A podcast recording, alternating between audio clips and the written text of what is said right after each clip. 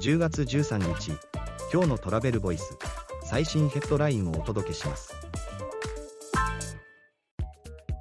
星野リゾート星野やブランドを再定義カイト OMO は出店を加速来年は東京ご飯にも。星野リゾートは OMO5 東京ご飯 by 星野リゾートを2024年41に開業。コンセプトは夜景とゴチのパラダイス。地上60メートルの OMO ベースにはドッグガーデン。K のある空中庭園などを設置。次のニュースです。JTB 訪日外国人に疾病リスク予測検査を提供。NEC グループと連携で医療ツーリズム。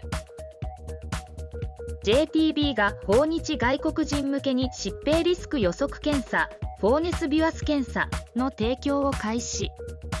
将来の疾病リスクと現在の体の状態を可視化するもの。一般的な検査に比べ事前の食事制限不要。少量の採血のみによる検査手法が特徴。次のニュースです。日本旅行。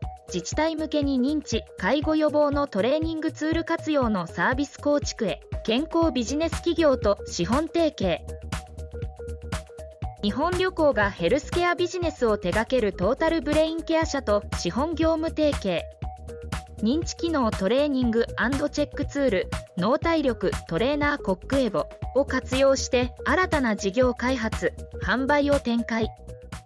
次のニュースです。紅葉の見頃予想2023東日本や西日本は平年並み。日光色は坂が10月23日頃。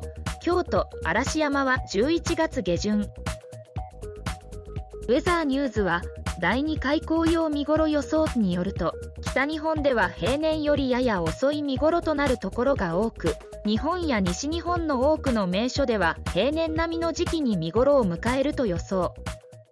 次のニュースです。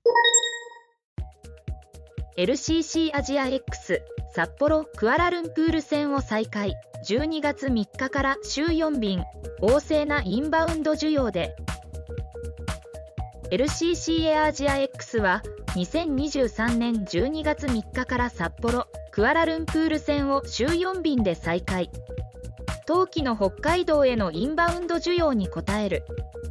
マレーシアへのアウトバウンドの需要も喚起していく考え。記事の詳細はトラベルボイス .jp で。ではまた明日。